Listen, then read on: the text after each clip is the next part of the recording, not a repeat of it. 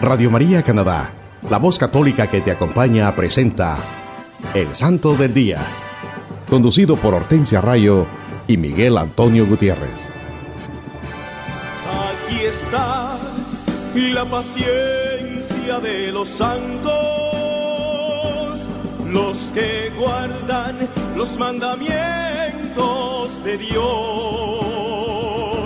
los que prefieren morir antes que negar su fe. Aquí está la paciencia de los santos.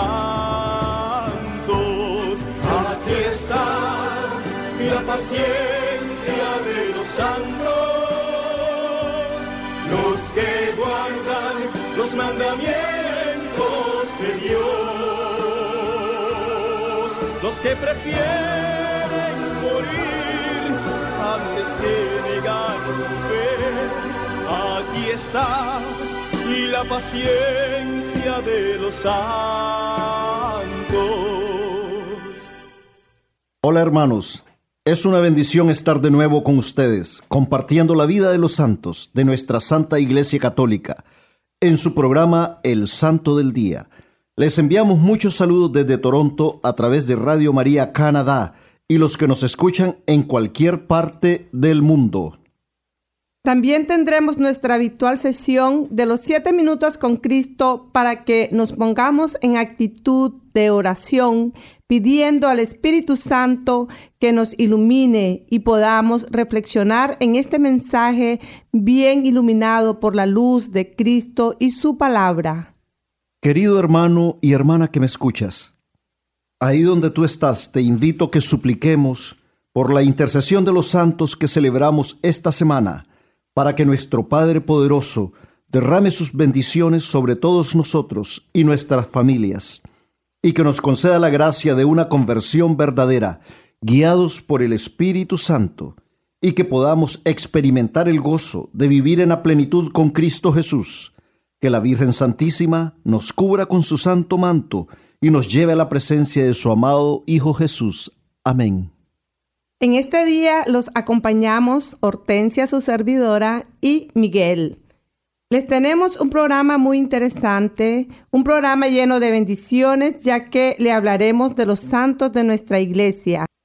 Sí, hermanos, así lo dice la santa palabra en la segunda carta de San Pablo a los Gálatas, capítulo 2, versículo 20. Y no vivo yo, sino que es Cristo quien vive en mí. La vida que vivo al presente en la carne, la vivo en la fe del Hijo de Dios, que me amó y se entregó a sí mismo por mí. Palabra de Dios. Te alabamos, Señor. Nuestros hermanos bienaventurados, los santos, entendieron este mensaje de San Pablo y decidieron dejar que Jesucristo ocupara todos los espacios de sus vidas y viviera en ellos. Todo su ser se convirtió en el templo del Espíritu Santo y dejaron que la gracia transformadora de Cristo actuara en sus vidas para la gloria de Dios. Ellos vivieron su vida completamente entregados a la fe en Jesucristo, porque reconocieron la grandeza infinita del sacrificio nuestro Salvador en la cruz, que lo dio todo por nosotros. Así también nosotros, hermanos, los podemos hacer. Te invito, hermana y hermana, que dejemos que Cristo viva en nosotros. Dejemos que actúe en nuestras vidas, Pongamos todo en sus manos, permitámosle que nos guíe, pidámosle que aumente nuestra fe. Ya Él nos demostró su amor muriendo en la cruz por nosotros, entregándose al sacrificio por nosotros. Así que no dudemos de Él, hermanos, y confiados nos abandonemos en su divina misericordia, así como lo hicieron los santos de nuestra Iglesia Católica.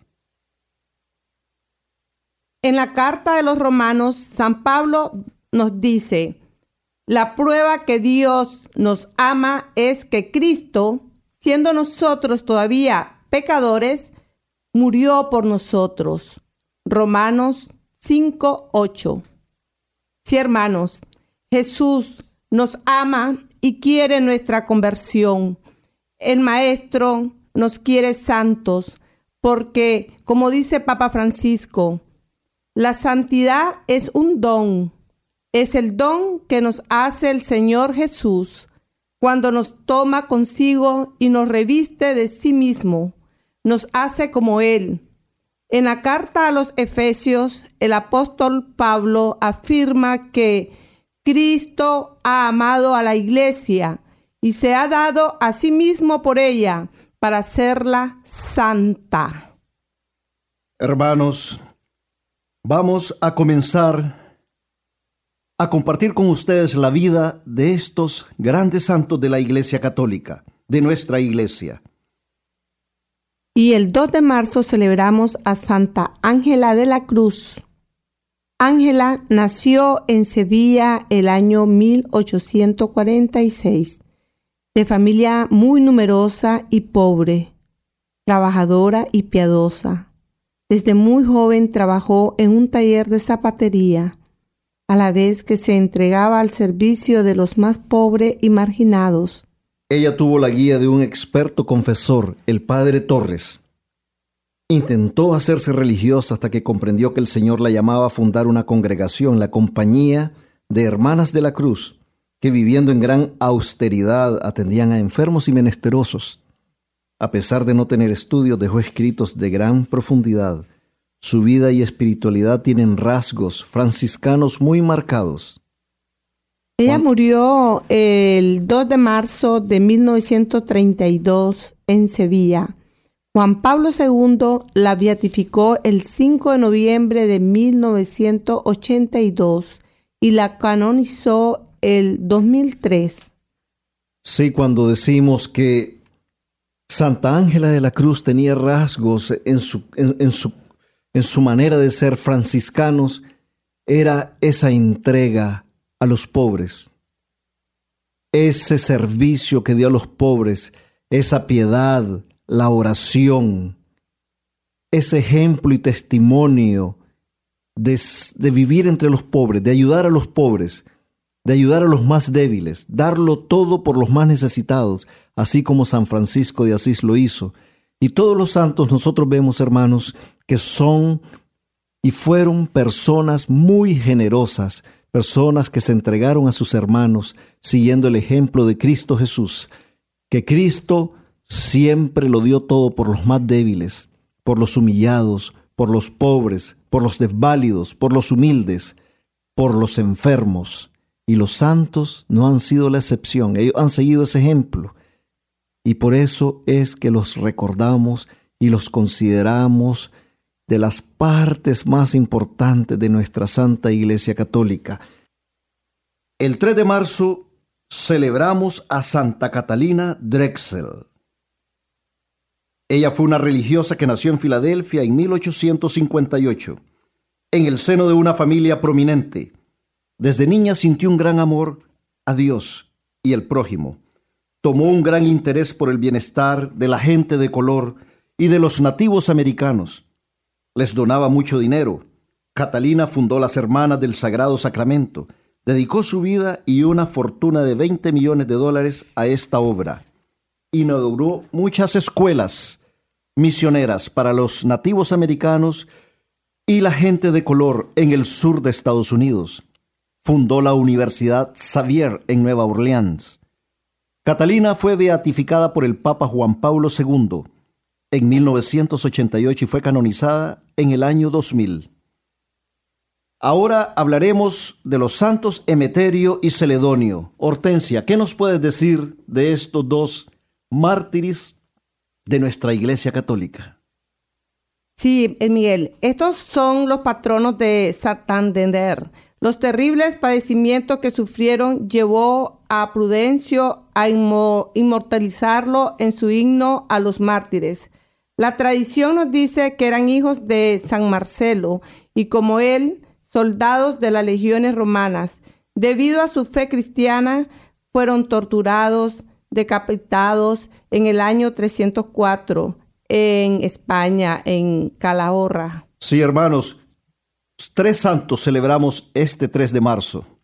A Santa Catalina Drexel, una persona que a pesar de todas sus comodidades, de todos los bienes materiales que ella tenía, no se apegó a ninguno de ellos. Al contrario, se dedicó a ayudar a sus hermanos. Dice que tenía especial predilección por ayudar a la gente de color y los nativos americanos nos damos cuenta que ellos son parte de esas comunidades más necesitadas en este continente norteamericano. También San Emeterio y Celedonio, hijos de San Marcelo, dos santos hijos de otro santo. Qué hermosura, qué historia más bella. La historia de estos tres santos que celebramos el 3 de marzo. Sí, ahora continuamos con el 4 de marzo celebramos a San Casimiro, patrono de Polonia. Fue el tercero de trece hijos del rey tercero de Casimiro. Nació en el año 458. Aunque creció en la corte imperial, sentía horror por el lujo. Él no le gustaba usar mucho lujo. Él, él, él se corría de eso. Él lo mortificaba y él se iba a hacer sacrificios secretos. El pobre ya desde niño él sentía eso.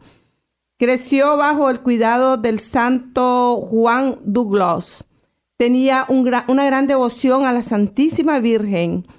Se le ofreció la corona de Hungría y marchó al frente de un ejército de 20 mil hombres, pero terminó rechazando este reinado al comprender que esto era una injusticia contra el rey de los húngaros.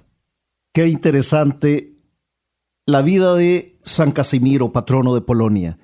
Desde niño, a pesar de haber crecido en la corte real, él aborreció los lujos y las vanidades.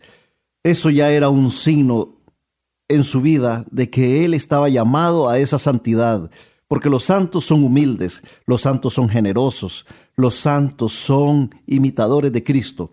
Y él, a pesar de que fue enviado a invadir Hungría, cuando se dio cuenta que esto era una injusticia, él decidió no hacerlo. Eso nos da cuenta de ese gran corazón misericordioso de San Casimiro. Hasta el final de su vida él conservó esa pureza de alma y cuerpo y jamás se le pudo convencer de casarse. Él quería dedicar su vida enteramente a Cristo Jesús y a la Santa Iglesia. La tuberculosis terminó con su vida terrenal. Solo tenía 24 años de edad. Fue canonizado por el Papa Adriano VI en 1522. El 5 de marzo celebramos a San Juan José de la Cruz. Hortensia, ¿qué nos puedes decir de la vida de San Juan José de la Cruz? Sí, el San Juan José de la Cruz fue un modelo de virtud. A los 16 años entró a la orden franciscana, reformada por San Pedro de Alcatara. Se hizo sacerdote por obediencia y obtuvo, según parece, un inspirado conocimiento a la teología moral.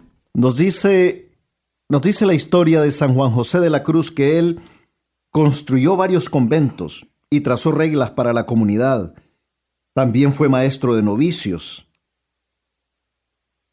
Él se esforzó por infiltrar en el corazón de sus fieles el espíritu doble, la contemplación y la penitencia. Fue ejemplo de las virtudes más sublimes, especialmente de la humildad y la disciplina religiosa. Sí, también él tenía muchos eh, dones de sobrenaturales, Miguel. Él ejercía el don de la profecía y la intercesión por los milagros. Sufrió una, un derrame cerebral eh, y murió en una edad bien avanzada, el 5 de marzo de 1734. Fue canonizado por el Papa Gregorio XVI. Una, eh, una historia muy interesante, la de San, San Juan José de la Cruz. Nos dice acá su historia que él tenía esos dones sobrenaturales, de orden sobrenatural, como la profecía y la intercesión por los milagros. Quiere decir que él estaba con esa gran bendición que Dios le concede a muchos santos, que por medio de su intercesión Cristo Jesús oye esos ruegos que nosotros hacemos con santos para que podamos obtener esos prodigios, esos milagros de parte de nuestro Señor Jesucristo. Y San Juan José de la Cruz es un santo al que podemos siempre acudir si queremos que ocurran esos milagros en nuestras vidas. Sí, ahora tenemos a Santa Coleta. Miguel, ¿tú qué nos podrías decir acerca de Santa Coleta? Santa Coleta Virgen es celebrada el 6 de marzo. Nació en Corby, Francia, de padres humildes y ancianos en el año 1381. A sus 22 años, sus padres murieron y ella comenzó una vida de anacoreta, de acuerdo con la regla de la Tercera Orden de San Francisco. Anacoreta quiere decir un religioso o religiosa que vive solo o sola en un lugar apartado, dedicado completamente a la contemplación, oración y penitencia. Es una vida completamente entregada a estar en la presencia del Señor. Benedicto XIII le encomendó la reforma en la Tercera Orden y la santa viajó por toda Francia y Flandes. En uno de esos viajes ella conoció a Santa Juana de Arco en Moulins. Ya era el año 1429. Qué bendición la de Santa Coleta, haber conocido a Santa Juana de Arco, otra gran santa de nuestra Iglesia Católica. Ella por muchos años, 40 años, se sobrepuso a muchos obstáculos espirituales y físicos durante todo su servicio, pero estableció 15 comunidades de las clarisas pobres reformadas. Murió en el año 1447 y fue canonizada por el Papa Pío VII. Sí, el 7 de marzo celebramos a Santa Perpetua y Felicitas. Ellas y sus amigos murieron, murieron en Cartago. Ellos están en una clase especial entre los primeros mártires, ya que se poseen registros auténticos que nos dan un vivido cuadro de sus experiencias y personalidades. También, también dice que hay un diario escrito por la misma Santa Perpetua, y eso entonces podemos nosotros claramente ver cómo fue realmente su vida. Santa Perpetua fue una, una dama noble de Cartago, tenía 22 años y era madre de un niño. Santa Felicita era una esclava casada, que estaba embarazada. Ellas fueron arrestadas bajo el edicto anticristiano del año 202, junto con otros tres cristianos, Saturnino, Secúndulo y Revocato. Todos ellos habían sido convertidos por intermedio de un laico, Saturo, y este laico se le unió voluntariamente en la cárcel para padecer con ellos todo ese martirio que debían de sufrir. Valientemente él se presentó no se escondió, salió a la luz y dijo, yo también quiero estar ahí. Y la Santa Perpetua entregó el hijo que amamantaba a su padre pagano y permaneció firme en su fe, pese a los ruegos de su padre. Santa Felicita dio luz a su hijo en la prisión y se lo quitaron. También se mantuvo firme en su fe Imagínense, hermanos, qué sufrimiento, pero qué ungidas estaban ellas por el Santo Espíritu de Dios, porque solo el Santo Espíritu de nuestro Padre nos da esa fortaleza para poder seguir adelante y no negar nunca a nuestro Señor Jesucristo. Sí, porque no solamente fue ese sacrificio de entregar sus vidas, sino también esa dolorosa separación de sus hijos. Todos sabemos cómo una madre ama a su hijo, cómo una madre lo da todo por su hijo. Y en este caso, las dos santas, sus hijos le fueron arrebatados de sus brazos y ellas se mantuvieron firmes en la fe a pesar del ruego de sus familiares y amigos que no desistieran. Pero bueno, ellos, ellas entregaron todo por Cristo Jesús. Un gran sacrificio, Miguel para nuestro Señor Jesús. Qué ofrecimiento más grande la que hicieron ellas. Ese es un gran sacrificio, pero todo para la gloria de Dios, para que nuestra iglesia tuviera esos ejemplos de entrega, de amor, de servicio. Ellos, ellos fueron condenados todos a muerte y fueron mayugados por las bestias en el anfiteatro antes de ser decapitados en el año 203 San Agustín predicó por lo menos tres veces honrando el martirio de estos santos. Sí, ahora tenemos a San Juan de Dios. Eh, Miguel, ¿tú nos podrías hablar acerca de San Juan de Dios? Sí, eh, San Juan de Dios eh, tuvo una vida muy interesante. A él lo celebramos el 8 de marzo. es el patrono de los vendedores de libros. Él nació en Portugal en 1495, de padres humildes y virtuosos, pero sus primeros años los pasó como pastor. Y en 1522 se enlistó en el ejército. Anduvo en la guerra y peleó contra los franceses y más tarde contra los turcos en Hungría. Bueno, todos sabemos la vida del ejército. La vida del ejército, muchos hombres siempre están de lugar en lugar y todas las cosas que suceden entre los soldados. Él, él tuvo esa mala influencia. Todas esas malas relaciones que tuvo él durante su vida militar redujeron su espíritu de piedad.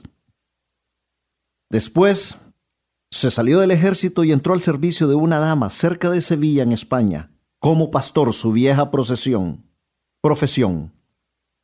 Tenía más o menos 40 años cuando decidió cambiar su vida por completo y dedicarse a buscar la santidad al servicio de Dios.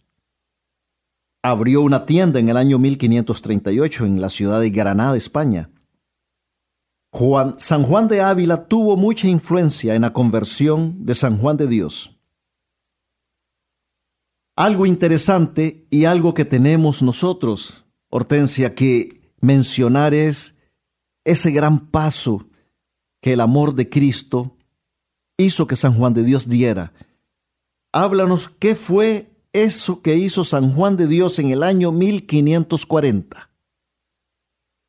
Él alquiló una casa para albergar enfermos y así echó los cimientos de una nueva orden, los hermanos hospitalarios de San Juan de Dios así le llamaban. Se dedicó con celo infatigable al cuidado de los enfermos. Tenía esa gran piedad por ellos. Después de diez años de duros trabajos, cayó enfermo. Expiró estando de rodillas frente al altar el 8 de marzo de 1550 y fue canonizado por el Papa Alejandro VIII en 1690. Qué interesante San Juan de Dios, morir de rodillas frente al altar. Sí, Miguel, qué bendición recibió San Juan de Dios morir de rodilla a los pies de Cristo frente al altar. Eso es una gran bendición. Ese fue un premio que nuestro Señor Jesucristo le dio por todo ese amor que él dio a los enfermos. Yo me acuerdo, y esto es algo que yo quiero compartir con ustedes, hermanos, cuando yo era niño y caminaba más o menos unos ocho bloques hasta la escuela donde, donde yo iba, mi escuela primaria. Y siempre pasaba enfrente, casi enfrente de un hospital que se llamaba el Hospital San Juan de Dios. Después crecí, después crecí y en otra ciudad conocí otro hospital que se llamaba San Juan de Dios. Y yo siempre pensé que todos los hospitales eran llamados San Juan de Dios, pero ahora entiendo perfectamente por qué a este santo se le ha honrado siempre eh, eh, nombrando hospitales con su nombre. Bueno, es una bendición que un hospital tenga el nombre de un gran santo como San Juan de Dios, un hombre que dio su vida, que cambió su vida, que se alejó del pecado, simplemente para dedicarse a ayudar a los enfermos. Imagínense que fue algo como que él, eso comento yo con Miguel, que fue como que ahí nacieron los hospitales, según yo, porque en 1540 alquiló una casa para los enfermos, para albergar a todos los enfermos. Bueno, seguiremos hablando en el futuro acerca de él. Ya para concluir Historia de los Santos, queremos compartir esta poesía de Santa Teresa de Jesús. Nos da una gran poesía en la cual expresa la confianza que debemos de tener a Dios y dice, nada te turbe, nada te espante, todo se pasa, Dios no se muda, la paciencia, todo lo alcanza. Quien a Dios tiene, nada le falta, solo Dios basta. Qué hermosas palabras las que nos da Santa Teresa de Jesús. Ahí ella, en esa poesía, expresa toda su confianza en Dios. ella nos da ese ejemplo. Confiemos en Dios, confiemos plenamente en su misericordia, confiemos plenamente en su amor. Ya lo habíamos dicho al comienzo del programa. Lo dice la Santa Escritura. Dios envió a su Hijo a morir por nosotros como la muestra de amor más grande que Él nos tiene. Así que hermanos, nunca dudemos, nunca nos llenemos de temor porque Dios está con nosotros, Cristo Jesús nos acompaña, el Espíritu Santo nos guía siempre. Amén. Bueno, les invito a escuchar un bello canto y enseguida volvemos con más de su programa El Santo del Día. Inmolado en el Calvario, Él mostró su amor por mí.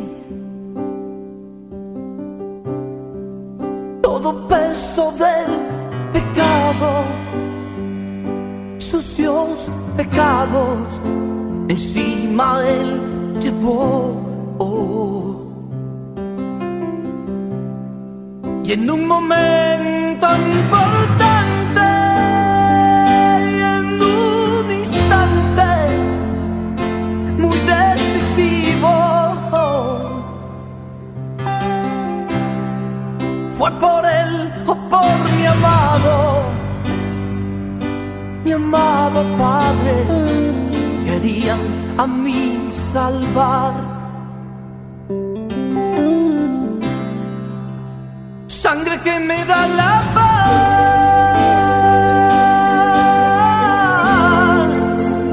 sangre que me purifica,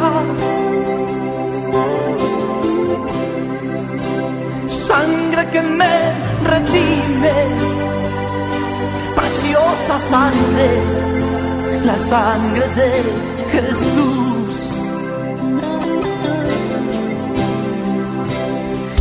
Que me da la paz,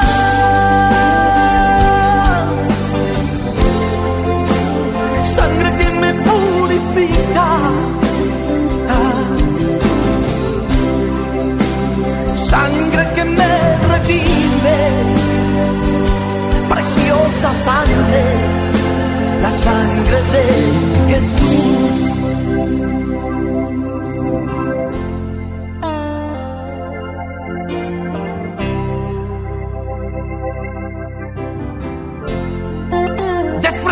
Y desechado.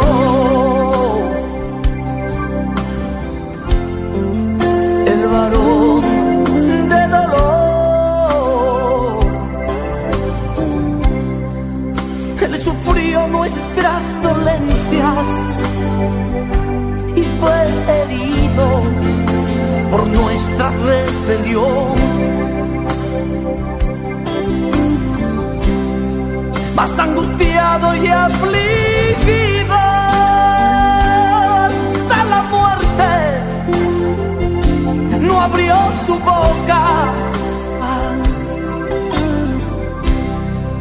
De su trono hasta el pesebre, del pesebre al Calvario y del Calvario a mí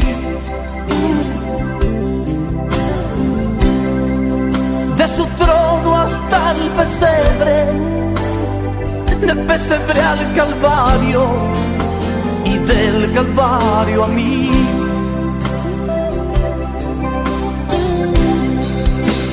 Sangre que me da la paz,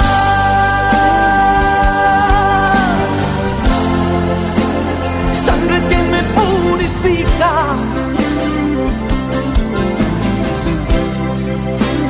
sangre que me redime, preciosa sangre, la sangre de Jesús. Sangre que me da la paz,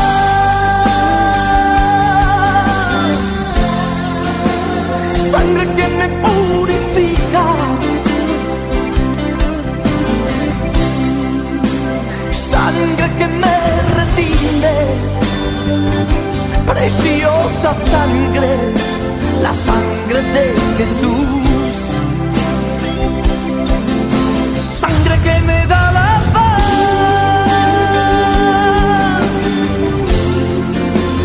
Sangre que me purifica. Sangre que me redime. Preciosa sangre la sangre de Jesús. Usted está escuchando El Santo del Día y Siete Minutos con Cristo en Radio María Canadá, la voz católica que te acompaña. Nuevamente con ustedes, Hortensia Rayo y Miguel Antonio Gutiérrez. Hola mis queridos hermanos, Dios les bendiga hoy y siempre. Bienvenidos a una nueva emisión de Siete Minutos con Cristo, en esta nueva transmisión de Radio María Canadá la voz católica que te acompaña. Le saluda su hermano Miguel. Y nos dice la santa palabra de Dios. en el Evangelio según San Juan, capítulo 2, versículos del 1 al 12. Tres días después se celebraba una boda en Caná de Galilea, y estaba allí la madre de Jesús. Fue invitado también a la boda Jesús con sus discípulos. Y como faltara vino, porque se había acabado el vino de la boda, le dice a Jesús su madre, no tienen vino. Jesús le responde, ¿qué tengo yo contigo, mujer? Todavía no ha llegado mi hora. Dice su madre a los sirvientes, haced lo que él os diga. Había allí seis tinajas de piedra, puestas para las purificaciones de los judíos, de dos o tres medidas, cada una. Les dice Jesús, llenad las tinajas de agua, y las llenaron hasta arriba. Sacadlo ahora, les dice, y llevadlo al maestresala. Ellos lo llevaron. Cuando el maestresala probó el agua convertida en vino, como ignoraba de dónde era, los sirvientes, los que habían sacado el agua, sí que lo sabían.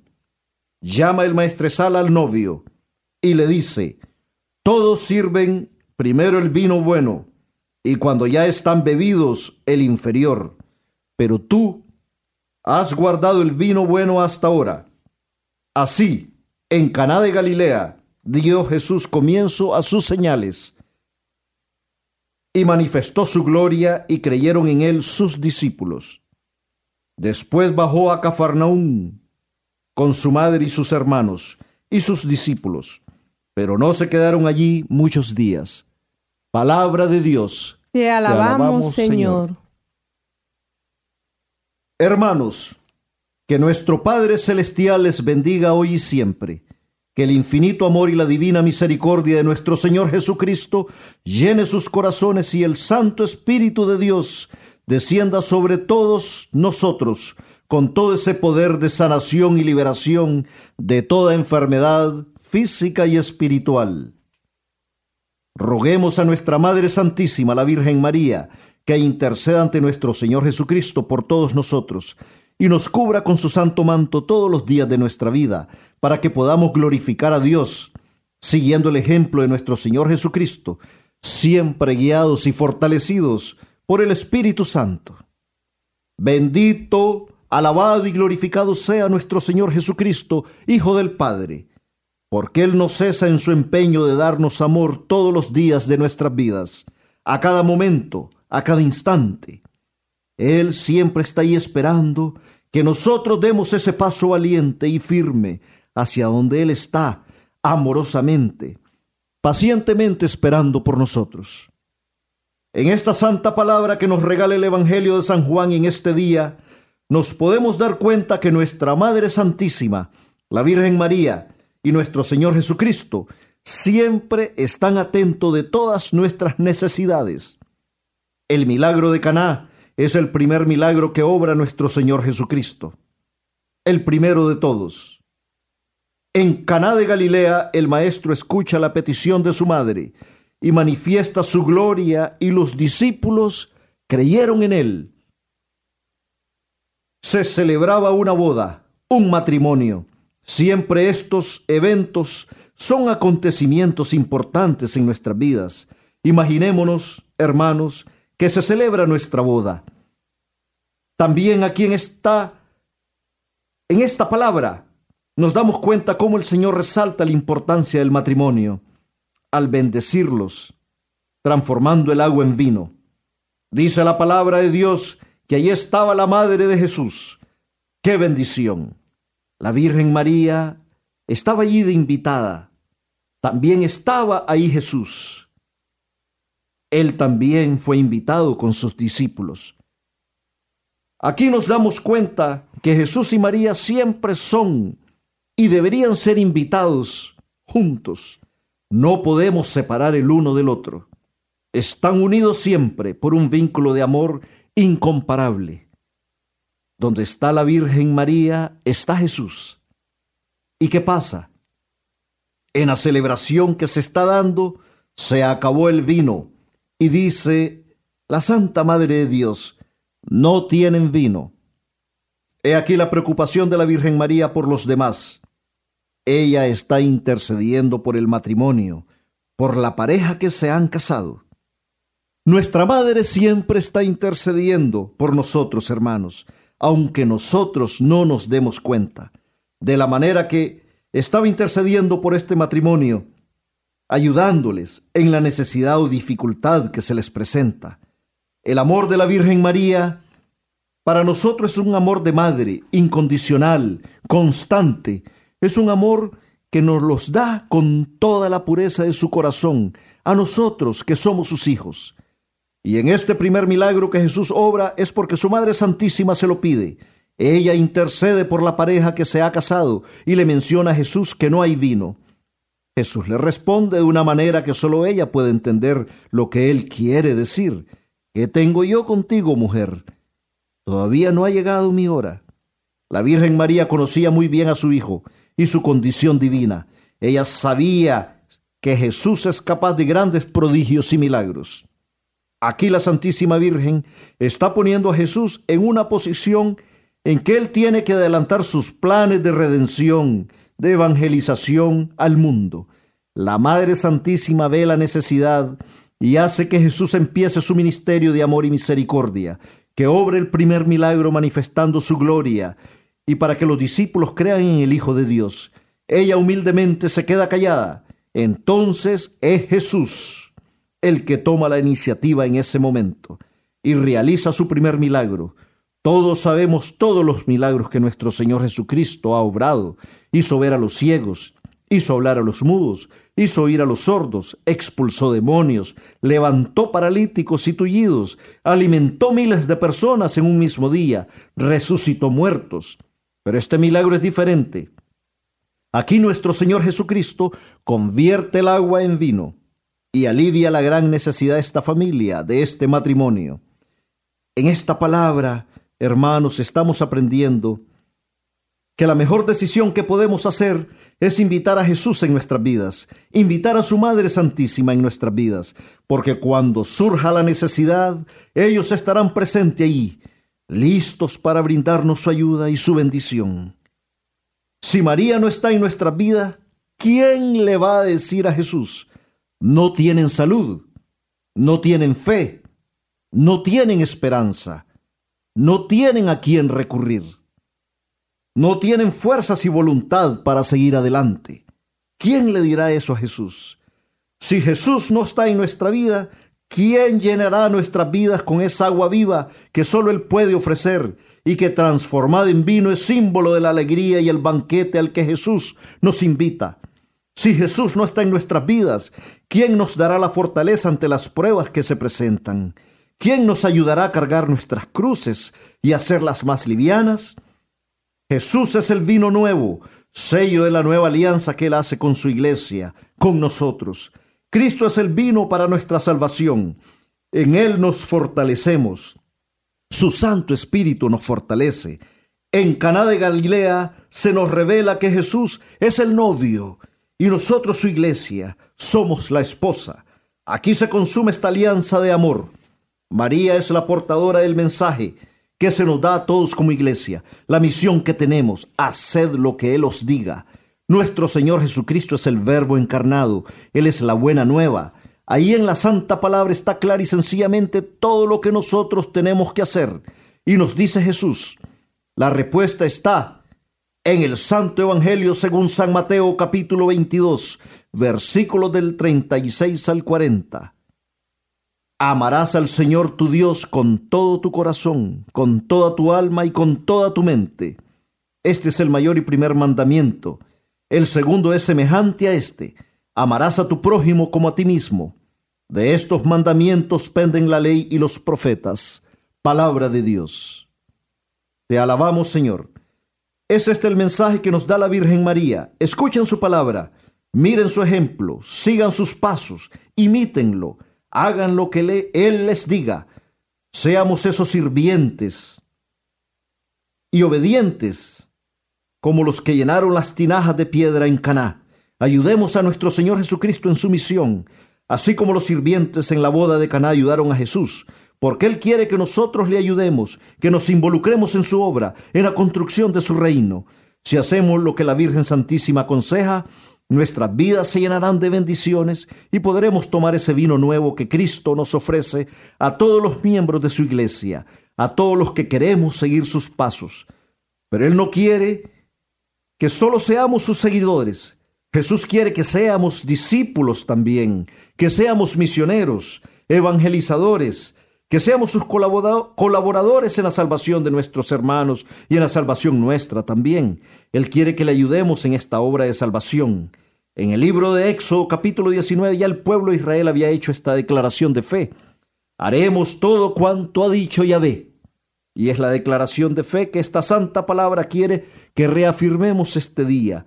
Hermano y hermana, yo te invito ahí donde te encuentras. ¿Estás dispuesto? ¿Estás dispuesta? Y me lo pregunto yo también. ¿Estamos dispuestos a hacer lo que Jesús nos dice? Hacer lo que nuestro Señor Jesucristo nos dice es lo que traerá bendiciones y gozo a nuestras vidas. Esto es lo que hará que nuestras vidas se transformen por el poder de Jesucristo y entonces podremos realmente encontrar la verdadera felicidad y gozo en nuestros corazones. Hermanos, nosotros al igual que esas tinajas de piedra, dejemos que Jesús nos llene con su gracia, que ese milagro que anhelamos se realice en nosotros, al igual que el agua se convirtió en vino por su gran amor y su poder, que también nosotros podamos experimentar esa transformación en nuestras vidas. Al igual que esas tinajas de piedra que estaban vacías, permitamos que el Espíritu Santo llene nuestras vidas con su amor, con la luz de Cristo, y podamos ver sus promesas. El vino viejo no debe tener cabida en nuestra vida. Es el vino nuevo el que debemos anhelar en nuestros corazones. Es el vino nuevo el que represente el amor, la paz y el gozo que solo Cristo puede traer a nuestras vidas. Dejemos que Jesús manifieste su gloria en nuestra existencia, en nuestra familia, en nuestro hogar, en nuestro matrimonio, en nuestro trabajo y en la relación con nuestros hermanos. La misma gloria con que se manifestó Cristo en Caná de Galilea. Seamos valientes, hermanos, y hagamos lo que nuestro Señor Jesucristo nos dice, y así podremos ver la gloria de Dios en nuestras vidas. Así su poder se manifestará en nosotros por siempre. Amén. Alabado y glorificado sea tu santo nombre, Señor Jesucristo. Y nunca olvidemos, hermanos, que amar, amarnos los unos a los otros, tal y como somos y sin condiciones, es ser amigos de Jesucristo.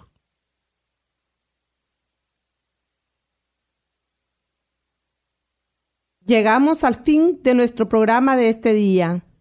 Muchísimas gracias por acompañarnos y recuerden seguir en sintonía de todos los programas de nuestra emisora Radio María Canadá. La voz católica que te acompaña. Hasta la próxima. Que Dios les bendiga siempre.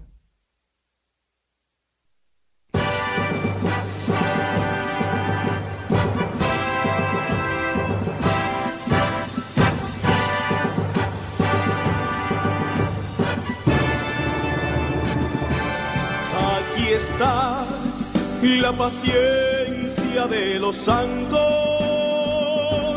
los que guardan los mandamientos de Dios, los que prefieren morir antes que negar su fe. Aquí está la paciencia de los santos. Usted escuchó El Santo del Día y Siete Minutos con Cristo, conducido por Hortensia Rayo y Miguel Antonio Gutiérrez, en Radio María Canadá, la voz católica que te acompaña. Los que prefieren morir antes que negar su fe, aquí está y la paciencia de los santos